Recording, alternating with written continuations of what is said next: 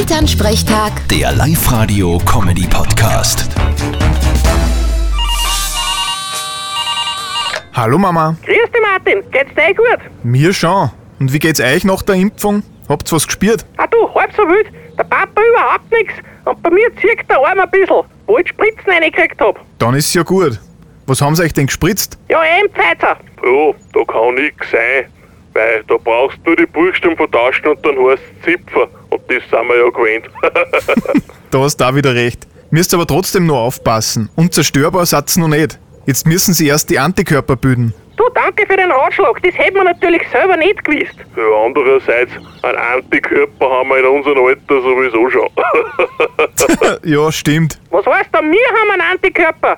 Du vielleicht.